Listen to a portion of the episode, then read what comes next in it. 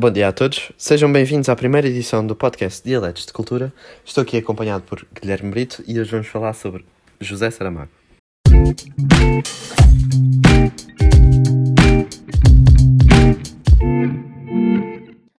Bom dia a todos, meu nome é Guilherme Brito. Como o meu colega já referiu, nesta primeiríssima edição vamos falar sobre José Saramago.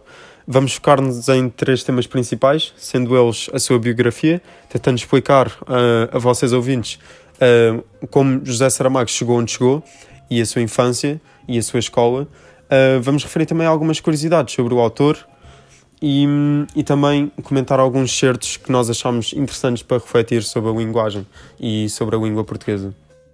Bom, começando pela biografia. José Saramago nasceu numa família de camponeses em Azinhaga no dia 16 de novembro de 1922, filho de José de Souza e Maria da Piedade.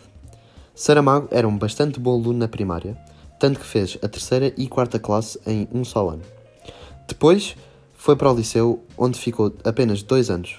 Devido à falta de dinheiro da família, teve de transitar para o ensino profissional, onde tirou o curso de serralheiro mecânico.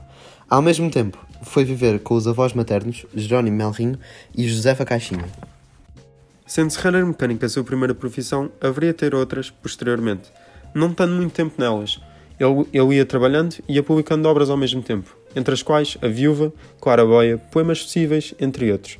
Depois, por achar que não tinha habilidade para um trabalho fixo, decidiu dedicar-se inteiramente à literatura, onde começou a publicar obras com mais frequência, e entre elas obras, obras inéditas, tais como o Memorial do Convento e o Ano da Morte de Ricardo Reis. Uns anos depois, casou-se com a jornalista espanhola Pilar del Rio em 1988. Posteriormente, haveria de ganhar o Prémio Camões em 1995 e o Prémio Nobel da Literatura em 1998. Infelizmente, viria vir a falecer em 18 de junho de 2010. Passando agora para algumas curiosidades.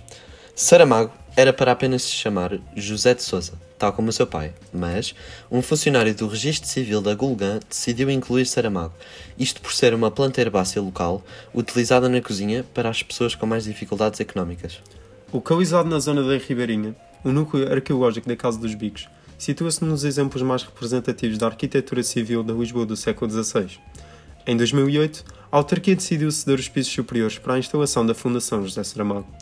Tendo como primeira profissão serralheiro mecânico, muitos achavam que o seu sucesso seria limitado por essa profissão.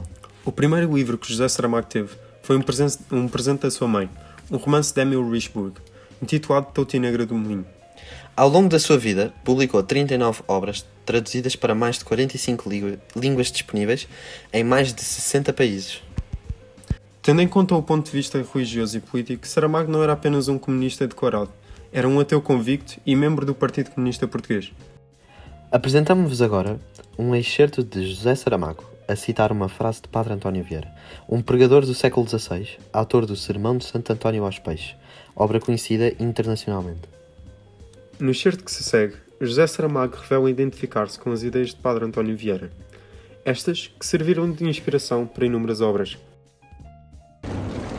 No século XVII, houve um homem chamado António Vieira, Padre António Vieira, diz ele o seguinte: são as afeições como as vidas, que não há mais certo sinal de terem de durar pouco que terem durado muito. Através deste certo, José Saramago relaciona as vidas, as afeições, os afetos e os amores com um início e um fim. Por exemplo, nós começamos a sentir algo por alguém. Nós sabemos que, independentemente se esse se esse sentimento é duradouro ou curto, ele irá ter um fim. Para, para explicar isto, também nós decidimos escolher uma frase mais, mais simples e mais direta, uh, que é o seguinte: Nunca se sabe o fim, mas sabe-se sempre que estamos mais longe do início. E esta frase também serve para fazer uma analogia com, por exemplo, uma corrida. Nós começamos a corrida, mesmo que nós não soubermos onde é o fim, nós sabemos que, conforme vamos avançando nessa corrida, nós estamos mais perto do fim e mais longe do início. E aí José Saramago também relaciona com as emoções. Exatamente. Esta ideologia reflete-se num excerto de uma das suas obras, em Memorial do Convento, no capítulo 14, parágrafo 13. Baltazar e o padre Bartolomeu Lourenço olharam-se perplexos, e depois para fora. Belimuda estava ali, com um cesto cheio de cerejas, e respondia: Há um tempo para construir e um tempo para destruir. Umas mãos assentaram as telhas deste telhado, outras o deitaram abaixo. E todas as paredes, se for preciso. Nisto, Belimunda diz que há um tempo para construir tudo, porque o futuro haverá sempre de chegar.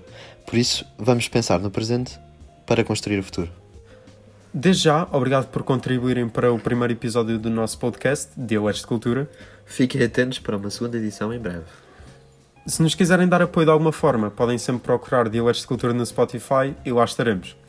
Nós, deix- nós decidimos deixar-vos com um excerto para, de José Saramago sobre a comunicação para refletirem um bocado sobre a evolução da comunicação e se estamos numa evolução ou numa involução. Ah, e, e é isso. Ah, espero que gostem deste excerto.